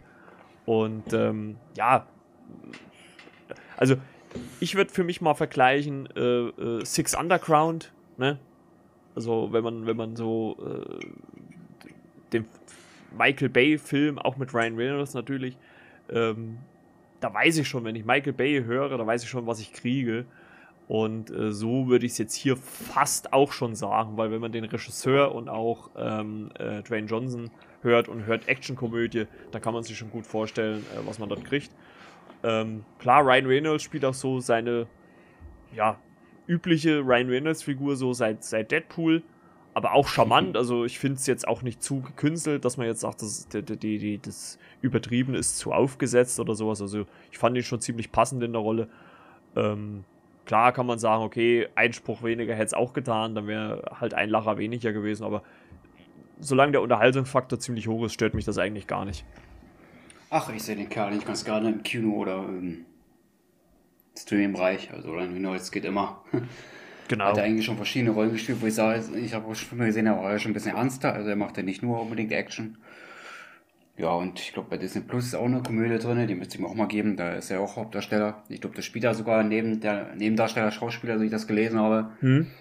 Da bin ich auch mal interessant, wie der Film dann sein wird. Auf Disney Plus. Der kam, glaube ich, erst vor kurzem raus, ne? Natürlich auch dann Ryan Reynolds seine Hauptrolle, der quasi eine Nebenrolle spielt. ja. Klingt ziemlich verwirrend, ja, aber er spielt da einen Nebendarsteller oder Nebenschauspieler, so wie ich das erstmal so grob gelesen habe. Will mich da auch nicht so viel belesen, weil ich bin jetzt wieder dahin gereift, ich lasse mich überraschen, guck weniger Trailer. So, jetzt war Venom ja auch gemacht und ja, mal gucken, was uns die Schauspieler noch so bieten werden. Und was vor allem die Streaming-Landschaften aller Netflix und Disney, wie die dann gegeneinander konkurrieren werden, ne? das in den nächsten Monaten das zu beobachten, ist natürlich auch sehr interessant, ne? um da mal so ein bisschen auszuschweifen. Wird auf jeden am, Fall spannend. Also, also Amazon Prime, glaube Herr der Ringe Serie, glaube ich, ja, war, war, gedreht, ja. ja. ja Große genau. Projekte da auf jeder Plattform. Genau. Also, also qualitativ, ich habe es ja schon oft genug gesagt, ist, ist da für mich Prime weiter vorne. Also wenn man so die reine äh, Qualität der Serien sieht, weil, weil, zum Beispiel, ist jetzt nur ein random Beispiel, äh, Life is Glitch äh, mit Julian Bam. Das ist halt einfach, finde ich, so eine, so eine wegproduzierte deutsche Serie. Die sieht zwar gut aus, rein von den Bildern her, aber das ist jetzt so dermaßen langweilig. Also ich habe mir da die erste Folge angeguckt, die packt einen gar nicht. Also äh, nach zwei Minuten habe ich da sofort das Handy in die Hand genommen, weil es mich gar nicht so interessiert hat. Ähm, ich finde eigentlich eher, dass es dann immer so, also es sind oft so die Serien, die gar nicht groß beworben werden, die eigentlich ganz interessant sind. Also ich werde dann versuchen, Ende des Jahres wirklich dann nochmal so ein, so ein Roundup der ganzen Serien zu machen, die ich so in der letzten Zeit äh, gesehen habe, dass man da wirklich nochmal auch vielleicht die eine oder andere Empfehlung natürlich raushauen kann. Ähm, weil das wahrscheinlich dann im Zuge der Recaps von, von Hawkeye werden wir das nicht alles mit einpacken können. Ähm, aber da sind wirklich viele Sachen dabei, wo ich sage, Mensch, das ist, muss jetzt nicht immer, ich sag mal in Anführungszeichen, You, äh, die dritte Staffel oder Stranger Things sein. Es gibt auch so viele Serien, die so ein Step dahinter sind, die trotzdem qualitativ ziemlich gut sind. Ähm, ja, und rein von der Qualität, wie gesagt, her, finde ich, Prime macht, macht da einen besseren Job. Also, ähm, wenn die schon eine Serie bringen, dann sieht die auch gut aus. Also jetzt startet ja auch am 18. glaube ich auch Rat der Zeit, auch eine neue Fantasy-Serie. Ähm, die sieht zumindest rein bildtechnisch auch ziemlich gut aus. Ähm, thematisch interessiert es mich jetzt eher nicht so, aber ich glaube, ich werde mal in die erste Folge reingucken. Also wie du schon sagst, wird auf jeden Fall spannend, was da so in den nächsten Wochen, Monaten, Jahren natürlich auch zwischen gerade diese drei sind. Und das sind also die drei, Disney Plus, Netflix und Prime sind ja auch die drei größten, würde ich mal behaupten, was da so noch so auf uns zukommt gerade Prime auf jeden Fall. Ne? The Boys, äh, weitere oh, Staffel, ja. dritte Staffel, Invincible. Auch natürlich ein super Joe. Wir hatten ja schon mal drüber gesprochen, Laufe des Jahres. Also da ja. ist auch was geboten auf jeden Fall. Jeder wird da zupacken, zugreifen oder zuschauen. Richtig. Bei dem Portal, wo er sich am wohlsten fühlt, wo er geschmacklich angesiedelt ist, entscheidet jeder für sich. Aber zusammengenommen, ja, hat jeder was zu bieten, aber wir haben, glaube ich, auch noch einen Film offen, den wir noch besprechen wollten. Ja, genau. Also bleiben wir ein bisschen bei Netflix, ne? Und das ist, glaube ich, auch, äh, ja, auf jeden Fall auch ein Netflix-Film. Und das ist, glaube ich, auch der erste Western, den wir beide zusammen besprechen. Ne? Und äh, man muss ja auch dazu sagen, heutzutage gibt es ja kaum noch neue Western. Ne? Also abgesehen von den Klassikern, ne? eine Handvoll Dollar oder ähm, auch wenn man natürlich, das könnte man auch irgendwann mal machen, würde mich auch freuen, wenn man über die Spaghetti-Western mit Bud Spencer und Terence Hill redet. Ich glaube, das könnte auch eine sehr spaßige Folge werden. Ähm, nein, aber wir wollen über den Netflix-Film äh, The Harder Say Fall äh, sprechen, der jetzt auch bei äh, Netflix äh, gestartet ist, äh, ist vom Regisseur James Samuel und ähm, ein äh, sehr interessanter äh, Western. Ich habe mir mal versucht, die offizielle Inhaltsangabe äh, rauszu weil, rauszusuchen, weil die es ziemlich gut zusammenfasst, bevor ich mir da jetzt einen abstotter. Ich fange mal an. Als der gesetzlose Ned Love äh, erfährt, dass sein Feind Rufus Buck aus dem Gefängnis entlassen wird, trommelt er seine Bande zusammen, um Rufus aufzuspüren und, und sich an ihm zu rächen. Zu den Mitstreiterinnen gehören seine frühere Liebe Stagecoach Mary, gespielt von Zazie Beats, sowie seine rechte und linke Hand der jähzornige Bill Pickett, äh, gespielt von Eddie Garsegi und der schnellziehende Jim Beckworth, äh, gespielt von RJ Seiler. Eine gnadenlose Jagd durch die Prärie beginnt, in der Hass die treibende Motivation für Ned ist. Als Rufus Buck erfährt, dass Ned es auf ihn abgesehen hat, schaut er seine eigene furchterregende Crew um sich, darunter Trudy Smith, gespielt von Regina King, und äh, Cherokee Bill, gespielt von Lakeith Stanfield. Äh, kampflos will sich Rufus keinesfalls ergeben. Beide Rivalen verfolgen ein klares Ziel. Einer wird in der Wüste fallen. also, äh, das mal die äh, offizielle äh, Inhaltsangabe äh, zum Film. Äh, nicht erwähnt habe ich, dass äh, Rufus Buck gespielt wird von Idris Elba und damit habe ich ja René letzte Woche so ein bisschen angefüttert, ne, weil ich gesagt habe, Idris Elba geht immer. Und Jonathan Majors spielt Ned Love, also quasi seinen Gegenspieler. Und ähm, was ich an dem Film ziemlich krass fand, dass der ziemlich hart einsteigt denn ähm, das ist jetzt kein großer Spoiler, man sieht eine Familie beim Essen und ähm, dann kommen, ja, zwei Cowboys rein, man sieht nicht ihre Gesichter, also es wird, glaube ich, so bis zum Hals gefilmt, äh, man sieht nur so die Hände und ähm, der Vater hat ein Gespräch oder einen Dialog mit einem der Charaktere und sagt, ja, das, meine Familie hat damit nichts zu tun und so weiter und so fort. Und äh, man ja, sieht relativ schnell, wie sowohl der Vater als auch die Mutter getötet wird. Und das Kind bekommt das sieht man auch ziemlich gut, zumindest äh, wird es angedeutet, äh, etwas äh, ja, in den Kopf geritzt. Und äh, ziemlich krasser Einstieg. Ich dachte schon, was ist hier los? Ähm, und äh, einer der coolsten, würde ich für mich behaupten, Western, die ich je gesehen habe. Oder wie ging es dir damit? Äh, ich fand ihn stellenweise vielleicht etwas zu lang, hat sich ein bisschen gezogen, aber stilistisch fand ich den sehr interessant. Auch so von der Musik her. Auf jeden Schnitt, Fall. Gerade am Anfang, wo du die Filmtitel noch gesehen hast, also so mehreren geteilten Wörtern wurde das eingeteilt, ne, immer so ein bisschen Wort gezeigt.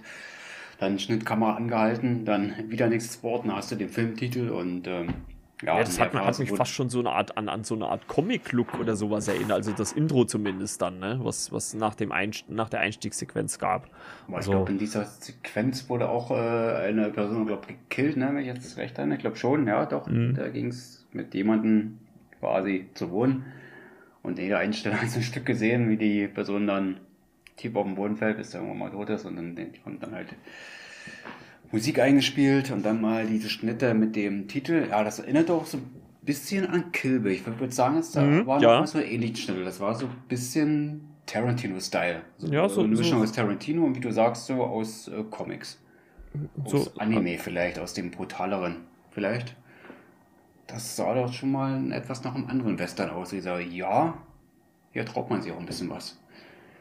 Auf, auf jeden Fall. Also, ähm, sehr blutig auf jeden Fall, dieser Film. Ne? Also äh, äh, mit, mit Blut und äh, Pistolen wird nicht gegeizt.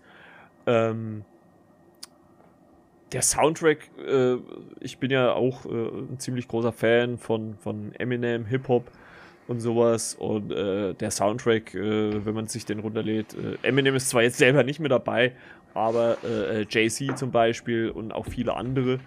Also sehr Hip-Hop-lastig. Äh, ist natürlich aus früherer Sicht ein bisschen unpassend, aber ich fand es hier dermaßen stimmig auch mit eingesetzt. Ähm, diese Hip-Hop-Tracks, natürlich alles so auf cool getrimmt und es gibt auch einen ja, krassen Spruch nach dem anderen von den Charakteren. Ähm, man muss ja sagen, auch fast durchweg ein farbiger Cast. Ne? Also es ist ja, waren glaube ich fast keine äh, weißen Darsteller. Ne? Also schon ein paar andere Nebenfiguren, aber zumindest der Maincast, der Hauptcast äh, war ja komplett farbig. Was jetzt nicht schlimm ist, um Gottes Willen. Also ich fand das ziemlich cool, ähm, weil man ja sonst eigentlich immer so das hat, irgendwie, irgendwie der eine weiße alte Cowboy und der Rest ist dann irgendwas anderes. Und äh, hier hatte man wirklich mal so einen komplett farbigen Cast, der auch klasse war. Also wenn man, wenn man sich so die, die Schauspieler so durchguckt, ähm, das ist ja schon ziemlich, äh, ziemlich krass. Und ich habe auch gerade mal so parallel so ein bisschen geguckt, äh, der Regisseur kommt auch aus dem Hip-Hop-Bereich. Das wundert mich dann letztendlich natürlich nicht, dass, da, dass dann, dann auch diese ganzen Elemente hier eingebaut worden sind. Ähm, hat äh, eine Doku über Jay-Z zum Beispiel gedreht und so weiter. Also äh, wirkt dann schon so. Aber dafür muss ich sagen, hat er wirklich straighten Western inszeniert. Wie gesagt, gibt es heute kaum noch, sieht man ja äh, recht selten. Ähm, sehr stimmig, auch von den Bildern her, die Landschaftsbilder ziemlich äh, interessant gemacht. Und natürlich, ich sag mal so, die Westernstadt an sich war dann für mich dann eher so, ja, okay, kennt man auch aus jedem anderen Western, aber so an sich ziemlich äh, cool inszeniert und hat mir sehr viel Spaß gemacht, den zu gucken. Wie du sagst, es gab schon so, es ist halt schon irgendwie sehr gemächlich halt inszeniert in gewissen Phasen.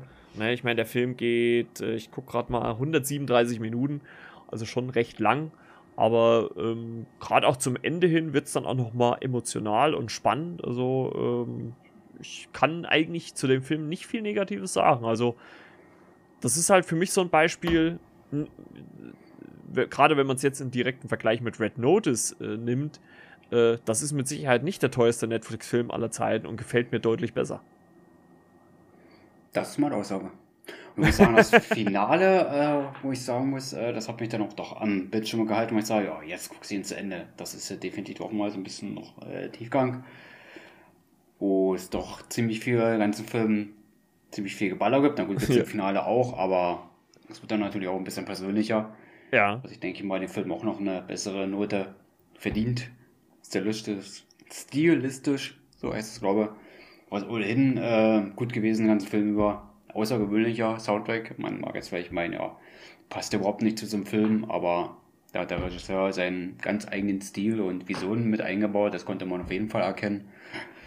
Das Setting, ja, Western-typisch, nicht unbedingt viel Neues. Ich denke mal, wird man sich auch nicht so neu erfinden. schwierig. Ja, gerade bei den Frauen, ja, sah schon echt top aus. Man hat auch die eine Darstellerin da gehabt, die man schon vorher kannte. Mhm.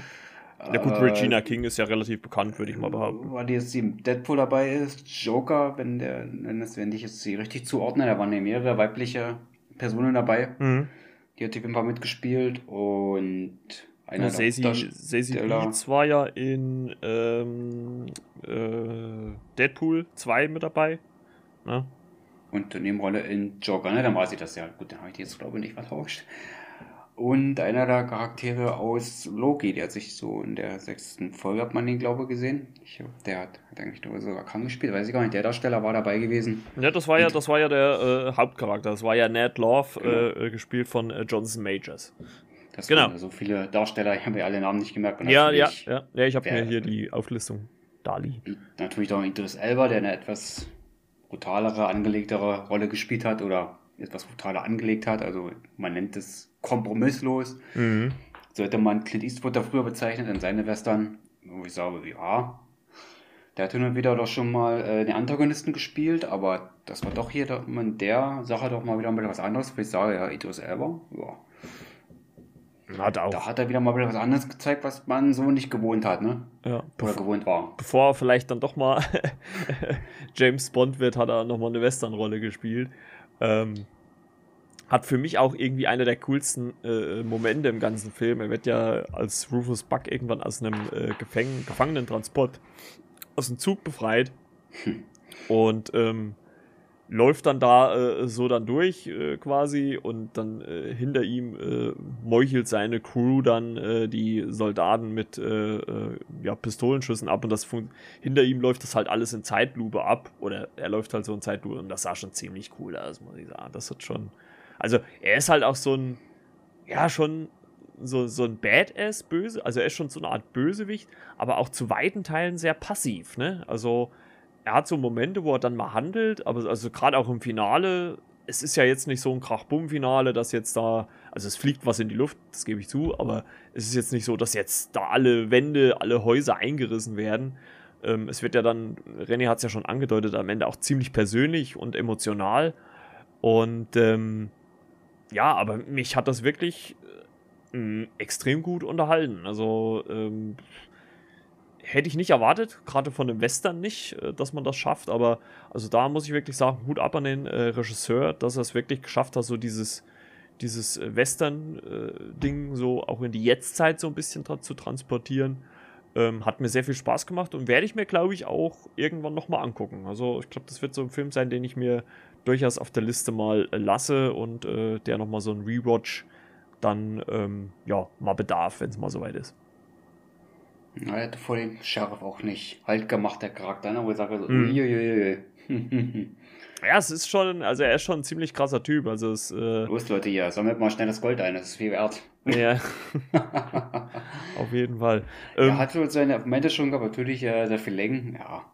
Ich denke mal, wie du gerade sagtest, das ist ein Film, den muss man sich nochmal angucken. Und wo ich sage, da erkennt man ja vielleicht die Quintessenz. War vielleicht fürs erste Mal ein bisschen viel, weil er auch so lang ist, aber wenn man sich für den Film vielleicht nochmal Zeit nimmt für eine Zweitsichtung, denke ich mal, dass er da vielleicht besser funktionieren könnte.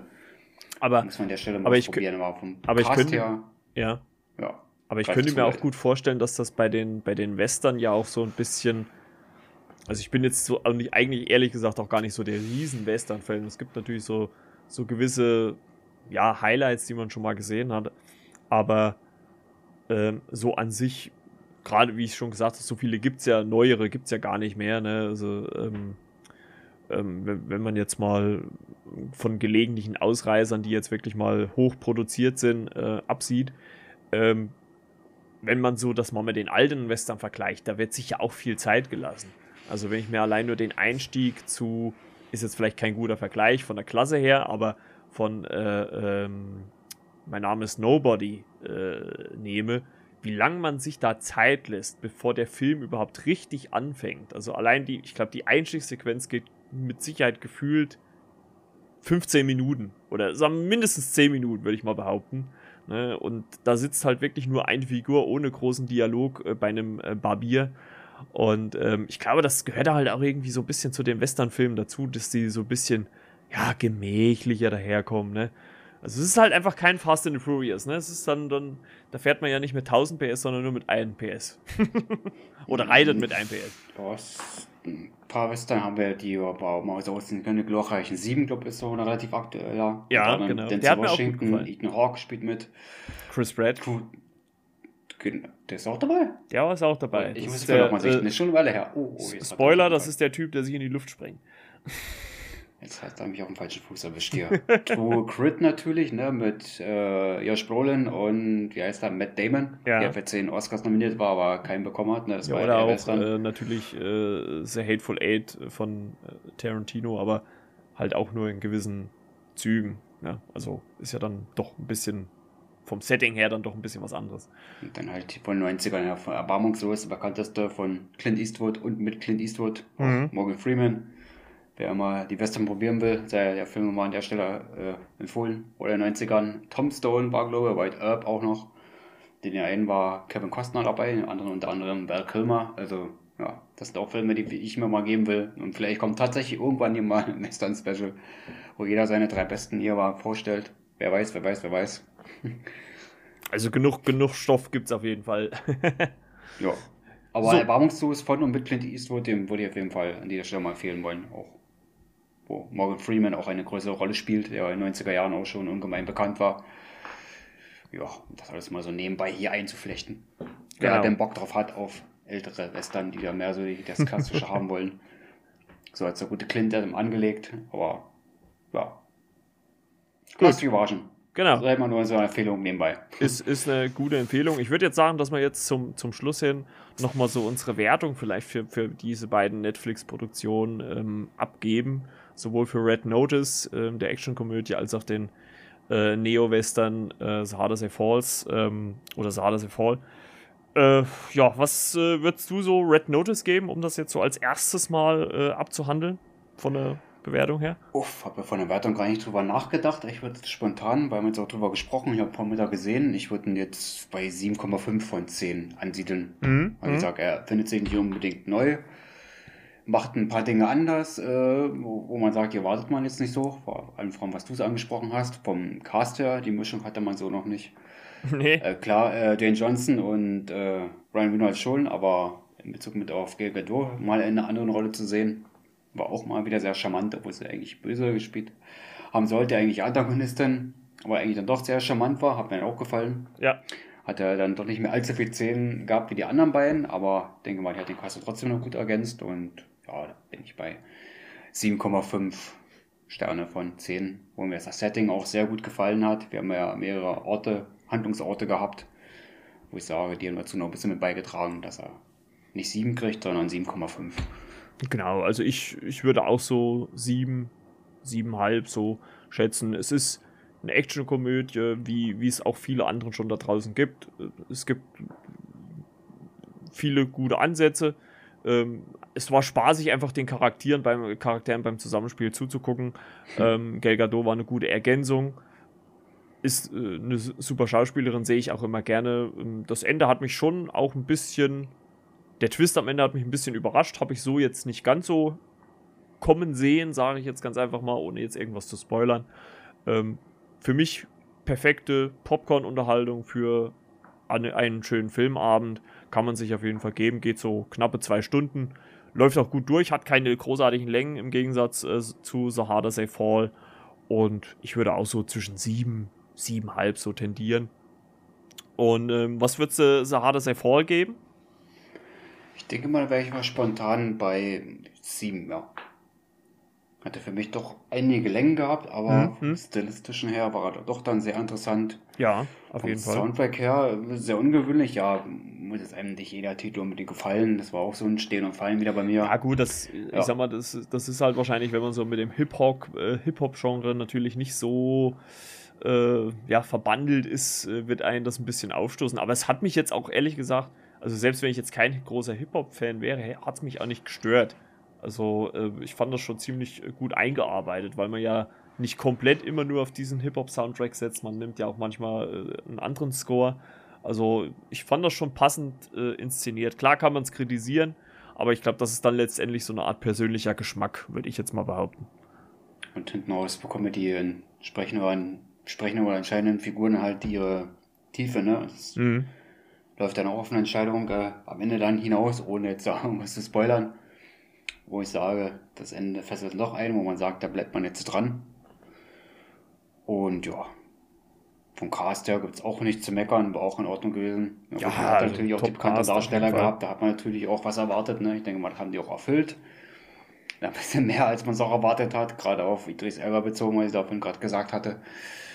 Und ja, ist jetzt vielleicht nicht ein Film, den ich mir jetzt nicht unbedingt ins Regal stellen würde, aber eine Zweitsichtung könnte auf jeden Fall äh, auf späteren Zeitpunkt, denke ich mal, auf jeden Fall in Frage. Und ja, vielleicht war es für eine Erstsichtung ein bisschen viel. Auch von der Länge her, was du schon sagtest, 137 Minuten. Da, ah, vielleicht wird er besser, wenn man dann halt den nochmal eine Chance gibt, wo man sagt, Genau. hier, das andere versteht man jetzt noch besser und da sagt man dann, ah, deswegen und vielleicht geht er auch von der Wertung vielleicht noch hoch, aber ich bleibe dann aktuell jetzt mal bei den 7 von 10, was ich denke mal auch mehr als solide ist für so einen Film. Ja, auf jeden Fall. Absolut. Fernsehen produziert, hätte ich gerade gesagt, fürs Streaming-Portal äh, produziert wurde. Also, also von den Bildern her, von der Qualität her kann man wirklich nicht meckern. Also, Ja, das ist. Gerade von dem Schnitt her, das war hochger war schon fast hochgeräter, das war schon teilweise Kino-Feeling. Ja. Und dass so ein Film halt so ein bisschen länger hat, ist natürlich dann auch klar, 137 Minuten. Aber ich denke mal, ist ein Film, der kriegt irgendwann mal eine Chance, wo ich sage, den gebe ich mir noch mal. Mhm. Gerade wegen Idris Elba. Wir haben ja festgestellt, Idris Elba geht immer. genau, genau. Und gerne auch als Bond. Ja, immer, ja. Wissen wir ja noch nicht. Also, farbiger Bond, äh, das sollte man nie machen und äh, Buchvorlage und so weiter, wo ich sage, ja, gut, okay. Und solange er männlich bleibt, gewisse Sachen sollte man beibehalten, aber jetzt gegen Fabian Bond hätte ich jetzt nichts. Also, so mal ich gerade. Nö. Der afroamerikanischen Schauspieler, die schätze ich ja sehr. Morgan Freeman hatte ich schon oftmals genannt, äh, Denzel Washington. Idris Elba jetzt natürlich allen voran ist in dem Film. Und ja, da gibt es einige Darsteller, die sind auch echt gut. Muss ich sagen, die sehe ich sehr, sehr, sehr gerne. Anthony Mackie auch unter anderem. Könnte man die Liste sofort weiterführen. Aber das wäre für heute Abend, denke ich mal, viel zu lang. Ja, das könnte ein bisschen lang werden. Zumindest in der Riege eine Menge, Menge Schauspieler, wo ich sage, ja, die schätze ich sehr, die gucke ich gerne. Und ja, vielleicht kommt da die nächsten Wochen oder Monate auch mal ein Film dazwischen, wo da so ein Schauspieler äh, dann halt einmal hervorgestellt wird von mir. Wo ich sage, ja, der und der Film, der war's. Und der und der war dabei. Sei es das Denzel Washington oder sonst irgendjemand anders. Oder auch sein Sohn. Wer weiß, wer weiß. Genau. Und äh, ja, damit sind wir auch schon durch äh, für diese Folge. Und äh, mein Dank geht natürlich erstmal an die ganzen Hörer raus, dass ihr wieder eingeschaltet habt. Und natürlich an René, dass er sich wieder Zeit genommen hat, mit mir hier zu podcasten. Und äh, wie gesagt, nächste Woche wollen wir über Ghostbusters reden. Vielleicht schaffen wir es da auch endlich mal den guten Timo wieder dazu zu holen, ne? ob es seine Zeit zulässt. Äh, schauen wir mal. Also äh, ich werde alle Hebel in Bewegung setzen, ähm, um das zu realisieren. Und dann gucken wir mal, ob wir das hinkriegen. Ne? Ja. Genau. Müsste ein paar Prämien schmackhaft machen, dass er kommt. ja, ja, da muss ich, muss ich, muss ich, muss ich mal eine, eine satte Prämie in den Vertrag setzen. Nein. Und äh, ja, aber wir probieren es wirklich, äh, äh, Timo noch dazu zu kriegen. Ich glaube, das wird, äh, könnte sehr spannend werden, seine Meinung dazu zu hören. Und äh, damit äh, bedanke ich mich, wie gesagt, äh, bei allen Hörer, Hörerinnen. Auch für die ganzen letzten Wochen, muss ich mal sagen. Es gab äh, gerade so in den letzten zwei Wochen, da ich, bin ich letzte Woche gar nicht drauf eingegangen, viele, viele äh, Downloads der Folgen. Also es gab scheinbar viele Leute, die nochmal nachgeholt haben, vieles. Und ähm, dafür ein großes Dankeschön. Ist nicht selbstverständlich. Und ähm, ich hoffe natürlich, dass wir euch dann weiterhin einigermaßen gut unterhalten. Und natürlich auch was ganz wichtig ist, auch bei den anderen Seiten äh, der Mitstreiter hier vorbeigucken, also auch bei Renes Blog, elfersfilmkritiken.com, ähm, auf jeden Fall im Auge behalten, wie ich immer so schön sage. Ne? Und äh, denn äh, spätestens ab 24. oder beziehungsweise ab Start der Hawkeye-Serie wird da René auch wieder die Verlinkungen mit reinhauen zum äh, Recap der Serie. Und äh, ja, René ist der, nämlich auch so tüchtig. Der Artikel, der ist schon da und hat natürlich Bezug zu, gerade zu Clint Barton, Bezug mhm. auf die Comics, ein bisschen die Geschichte. Die ganzen Figuren, die er war oder in die Rollen, die er reingeschürft ist, habe ich das ein bisschen versucht, ein bisschen aufzutrieseln. Ja, da, da, da. Ist natürlich nachzulesen. Die Folge natürlich noch nicht, da müsst ihr auch ein bisschen warten. Ja, da weiß, weiß ich doch schon, denke ich mal nach den ersten beiden Folgen, aber jetzt so Grundformationen, ähm, wer ist die Figur, genau. ähm, wie wurde er in Comics dargestellt, was hat er da so gemacht, das steht auf jeden Fall schon so ein bisschen drin. Und da habt ihr ein bisschen Lektüre auf jeden Fall. Genau wie ich es bei den anderen Artikeln gemacht habe. Ihr seid es ja schon gewöhnt. Ja, und, und, und ich auf jeden Fall auch ein bisschen Lektüre als, als Warm-up dann fürs, äh, fürs, äh, für die Recaps, ähm, die wir dann so zeitnah wie möglich, wir müssen gucken, wie wir es dann immer von der Aufnahme her äh, schaffen, natürlich dann für euch auch umsetzen werden. Aber jetzt ist erstmal äh, äh, Geisterjäger dran und äh, danach geht es dann volle Kanne wieder im Marvel-Kosmos weiter. Und ja, das soll es gewesen sein. Ich äh, bedanke mich fürs Zuhören. Wir hören uns dann äh, am Donnerstag. Da gibt es eine Shots-Episode. Äh, lasst euch äh, gespannt sein, was äh, da auf euch zukommt. Das verrate ich jetzt noch nicht. Donnerstag 9 Uhr. Und ansonsten hören wir uns nächste Woche Montag wieder, 7 Uhr, die neue Folge. Hoffentlich mit Timo und natürlich über die Ghostbusters. Und danke, René. Euch eine schöne Zeit und wir hören uns. Bis dann. Ciao, ciao. Bis dann.